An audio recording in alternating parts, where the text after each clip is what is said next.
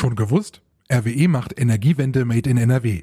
Denn bis 2030 werden hier bei uns rund 4 Milliarden Euro in den Ausbau erneuerbarer Energien investiert. Also zum Beispiel Windkraft- und Solaranlagen und Wasserstoffprojekte. Das heißt, Nordrhein-Westfalen wird zu einem Schwerpunkt der grünen RWE Innovations- und Wachstumsstrategie. Und das ist gut fürs Klima und auch gut für uns. RWE. Von hier für hier. Man kann jetzt nicht sagen, dass Nordrhein-Westfalen die Hochburg des Kindesmissbrauchs ist. Also das wäre sicherlich verkehrt, aber die Ermittler leisten hier richtig, richtig gute Arbeit. Es ist bedrückend. Schon wieder wird ein großer Fall von Kindesmissbrauch in NRW bekannt. Der Haupttäter wohnt in Wermelskirchen. Hat unser Bundesland ein Problem? Was genau passiert ist, klären wir für euch im Aufwacher. Bonn Aufwacher. News aus Bonn und der Region, NRW und dem Rest der Welt mit Laura Mertens. Hallo, schön, dass ihr wieder mit dabei seid. Wir sprechen heute außerdem im Aufwacher über das, was gerade im Supermarkt gefragt ist, Erdbeeren und Spargel. Und da läuft's so gar nicht. Einige Bauern vernichten sogar ihre Ernte. Wenn euch dieser Podcast gefällt, dann lasst uns doch gern ein Abo da. Wir freuen uns. Danke. Bevor wir ins erste Thema starten, schauen wir auf die Meldungen aus Bonn. Der Streit um die Konzerte auf der Insel Grafenwert geht in die nächste Runde. Im Disput melden sich nun Jonathan Grunwald von der CDU, der neu gewählte Landtagsabgeordnete im Wahlkreis Rhein-Sieg II, sowie der nach eigenen Angaben seit 1986 als gemeinnütziger Umweltverband tätige Verkehrsclub Deutschland VCD zu Wort. Sie üben Kritik am Vorgehen des Bund Umwelt- und Naturschutz Deutschland. Der Bund will die Konzerte verhindern. Anfang dieser Woche wird die Entscheidung des Rhein-Sieg-Kreises dazu erwartet. Der Bund hatte beim Verwaltungsgericht Köln einen Eilbeschluss erwirkt, nachdem die Konzerte nicht ohne Einzelfallprüfung durch die untere Naturschutzbehörde zugelassen werden dürfen. Der Kreis hatte, anders als sonst üblich, auf eine solche Einzelfallprüfung dieses Mal verzichtet. Sowohl Grunwald als auch Karl-Heinz Rochlitz, Vizevorsitzender des VCT Bonn-Rhein-Sieg A, appellieren an die Behörde, das Versäumte nachzuholen und die Konzerte damit zuzulassen. Die Stadt Bad Honnef und Konzertveranstalter hatten mehrfach darauf hingewiesen, hingewiesen, die erforderlichen Gutachten lägen ohnehin vor. Der Bund hatte die Gutachten als fehlerhaft kritisiert. Der Rauswurf von Gebäudemanager Lutz Leide wird teuer für Bonn. Der 57-jährige Manager verliert seinen Posten als Leiter des städtischen Gebäudemanagements Bonn. Oberbürgermeisterin Katja Dörner hatte ihn mit sofortiger Wirkung freigestellt. Die Bedingungen in seinem Auflösungsvertrag mit der Kommune sind aber ausgesprochen großzügig. Trotz Freistellung läuft sein Arbeitsvertrag noch bis zum 30. Juni des kommenden Jahres weiter. Bis dahin erhält er sein volles Gehalt, wie aus einer vertraulichen Dringlichkeitsvorlage der Stadtverwaltung für den Rat hervorgeht. Leides Jahresgehalt beträgt knapp 200.000 Euro brutto. Zusätzlich zu diesem Geld soll er laut Vorlage eine Abfindung von 200.000 Euro als Ausgleich für den Verlust seines Arbeitsplatzes bekommen. Offenbar enthält der Auflösungsvertrag auch einen Passus, der es leider ermöglicht, vor Juni 2023 sein vorzeitiges Ausscheiden zu erklären und trotzdem weiter sein Entgelt von der Stadt zu beziehen. Offiziell spricht die Stadtverwaltung bei Leidesabgang von einer einvernehmlichen Trennung. In der nicht öffentlichen Vorlage werden Dörner und Fuchs allerdings deutlicher. Zitat, das Vertrauensverhältnis zwischen dem Verwaltungsvorstand und Herrn Leide ist dauerhaft gestört, lautet die Begründung der kostspieligen Personalentscheidung. Der SGB-Chef war wegen seines Umgangs mit sanierungsbedürftigen Stützpfeilern in der Stadthausgarage unter Beschuss geraten. Hunderte Menschen haben am Sonntagnachmittag in Bonn für die Verkehrswende demonstriert. Zunächst fand auf dem Hofgarten eine Kundgebung statt. Anschließend zogen die Teilnehmer durch die Innenstadt. Dabei machten sie auf unterschiedliche Weise auf sich aufmerksam. Eine Gruppe ging zu Fuß durch die Stadt, eine demonstrierte im ÖPNV und die größte Gruppe fuhr mit dem Fahrrad. Nach Veranstalterangaben haben 700 Menschen an der Demo teilgenommen. Aufgrund der Demonstration kam es in der Innenstadt zeitweise zu Verkehrsbehinderungen. Vor der Demo kamen einige Gruppen nach einer Art Sternfahrt etwa aus Bad Honnef, Troisdorf, Wachtberg und Bornheim nach Bonn. Einige der Teilnehmer demonstrierten auch gegen den geplanten Bau der Rheinspange nördlich von Bornheim. Dankeschön nach Bonn. Es ist mit das Schlimmste, was wir uns vorstellen können. Kindesmissbrauch. Ein neuer Fall erschüttert Nordrhein-Westfalen. Die Polizei Köln ermittelt in einem riesigen Verfahren. Der Haupttäter wohnt in Wermelskirchen. Der Chefreporter der Rheinischen Post, Christian Schwertfeger, hat sich mit dem Fall für uns befasst. Hallo Christian. Hi, grüße dich. Christian, lass uns als erstes mal, weil es ja wirklich so groß ist, auf dieses gesamte Verfahren blicken. Die Polizei Köln ermittelt gegen 70 Verdächtige. Die sind verteilt in 14 Bundesländern. Also welche Dimension hat dieser Fall? Also äh, der ist schon äh, ziemlich, ziemlich groß. Das muss man schon äh, deutlich sagen. Das hat auch äh, unser Innenminister Herbert Reul am Samstag gesagt. Äh, er hatte sich erschüttert gezeigt.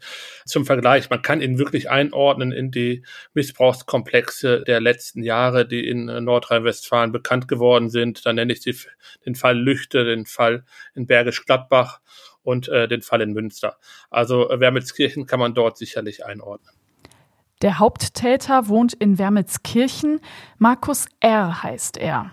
Wer ist denn dieser Mann und was genau hat er gemacht? Markus R. ist ein 44-jähriger Mann, der in Wermelskirchen mit seiner Frau in einem Haus gewohnt hat. Erst seit einem Jahr wohnt in äh, Wermelskirchen, rund einem Jahr sind aus Wuppertal dorthin gezogen. Ähm, er ist schon im Dezember von der Polizei festgenommen worden. Ihm wird vorgeworfen, äh, Kinder schwer sexuell missbraucht zu haben, aber auch Listen über Pädophile geführt zu haben. Man äh, kann sagen, er ist so eine Spinne im Netz, also dieses pädophilen Netzwerk, äh, was äh, in dem Fall jetzt ans Licht gekommen ist, äh, muss man sich vorstellen wie so ein großes Spinnennetz. Und da sitzen ganz viele Player drin, also in dem Fall Pädophile halt. Ähm, und er ist derjenige, den man da vielleicht ein bisschen als Spinne bezeichnen kann. Also ist sicherlich einer der Haupttäter. Du warst ja auch vor Ort, das schreibst du ja auch in deinem Artikel, hast mit einem Nachbarn gesprochen. Was genau ist denn da jetzt noch weiter passiert? Also du hast gerade gesagt, Festnahme im Dezember. Wie ist es dann weitergegangen bis jetzt? Ja, ich habe da mit mehreren Nachbarn gesprochen. Also ähm, gehen wir jetzt nochmal zurück in den Dezember. Da gab es einen SEK-Einsatz in der Straße, wo er wohnte, in Wermelskirchen. Die Nachbarn waren davon völlig überrascht worden. Sie beschreiben diesen 44-Jährigen auch allesamt als durchweg sympathischen Mann, dem sie so etwas äh, nicht zugetraut haben. Der Mann wurde damals festgenommen. Äh, seine Frau ist dann erst einmal ausgezogen. Die Polizei observierte das Haus aber weiter. Den Computer und den Server, äh, den er im Haus aufgebaut hatte, den ließen die Ermittler aber an. Sie hatten halt äh, die Hoffnung, dass sie dann äh, dadurch dann halt auch noch weiteren äh, Mittätern auf die Spur kommen könnten. Das scheint auch gelungen zu sein, weil wir reden jetzt hier von 70 Beschuldigten bislang, ähm, sind wahrscheinlich noch mehr. Und das ist schon außergewöhnlich. Dann haben die weiter ermittelt und am Freitag ist dann halt die ganze Dimension des Falles bekannt geworden. Wie geht es denn auch den Leuten, die da wohnen? Also du schreibst ja auch, da wohnen viele Kinder in dieser Straße und ich stelle mir das total krass vor, wenn ich jetzt so an meine Nachbarschaft denke, irgendwie, wenn ich dann erfahre, eine Person davon ist ein Schwerstkrimineller, also und Kindesmissbrauch, ja, also wirklich das Schlimmste, was geht. Genau. Genauso, äh, was du jetzt gerade beschrieben hast, äh, äh, so fühlen sich dann auch die Nachbarn. Also äh, da sind unheimlich viele kleine Kinder. Das muss man sich vorstellen. Das ist eine kleine äh, Straße mit vielen, vielen Einfamilienhäusern. Man kennt sich, die Kinder spielen dort auf der Straße, das sind kleine Kinder. Die Leute sind geschockt. Also es ist wirklich das Unvorstellbare eingetroffen, dass sie dort mit jemandem zusammengelebt haben, der sich auch versucht hat, in die Nachbarschaft zu integrieren. Ich persönlich bin auch Vater zweier Kinder und für, also ich finde das auch extrem, extrem schlimm und möchte mir sowas nicht ausmalen. Es macht einen einfach sprachlos. Wenn wir mal so auf die Ermittlungen schauen. Die Polizei Köln hat eine sogenannte besondere Aufbauorganisation Liste eingesetzt. Mal so ganz kurz, was heißt das denn? Bei sogenannten groß, größeren Lagen baut die Polizei immer so eine BAO auf da werden halt viele Ermittler zusammengezogen, die sich um nichts anderes kümmern als um diesen einen Fall. Und das ist jetzt auch in dem Fall passiert. Man kann sagen, die, gerade die Kölner Polizei hat damit natürlich auch große Erfahrungen im Umgang. Ähm, beispielsweise haben sie ja auch äh, die Ermittlungen im Fall äh, Berge Stadtbach geführt. Heute wollen ja Polizei und Staatsanwaltschaft noch mehr Details bekannt geben. Wie müssen wir uns das denn vorstellen? Wie geht es denn jetzt weiter auch mit den Ermittlungen? Ja, die äh, Polizei äh, wird da weiter ermitteln. Es sind Datenberge, äh, immense Datenberge, äh, äh die es äh, gilt zu sichten. Und äh, da wird es bei den Ermittlungen äh, in den nächsten Wochen weitergehen. Äh, wir werden in der Öffentlichkeit dann immer wahrscheinlich, äh, so ist die Erfahrung aus anderen Fällen, immer häppchenweise mehr erfahren. Wir haben ja ganz am Anfang mal ganz kurz drüber gesprochen. Das Tragische ist ja wirklich, das ist jetzt nicht der einzige große Missbrauchsfall hier in NRW. Ne? Wir hatten ja einige in den letzten Jahren. Münster, Bergisch Gladbach, Lüchte hast du vorhin auch aufgezählt. Ich habe mich gefragt, was heißt das auch für uns so als Bundesland, dass das hier offenbar so oft und dann auch in einer solchen Dimension vorkommt. Man muss äh, sagen, also in Nordrhein-Westfalen hat die Polizei ihre Tätigkeit umgestellt vor einigen Jahren. Also die hat den Komplex Kindesmissbrauch wirklich höchste Priorität eingeräumt und die Zahl der Ermittler wirklich deutlich nach oben geschraubt, von 100 auf 400 Ermittler, äh, die sich um nichts anderes mehr kümmern als um Kindesmissbrauch.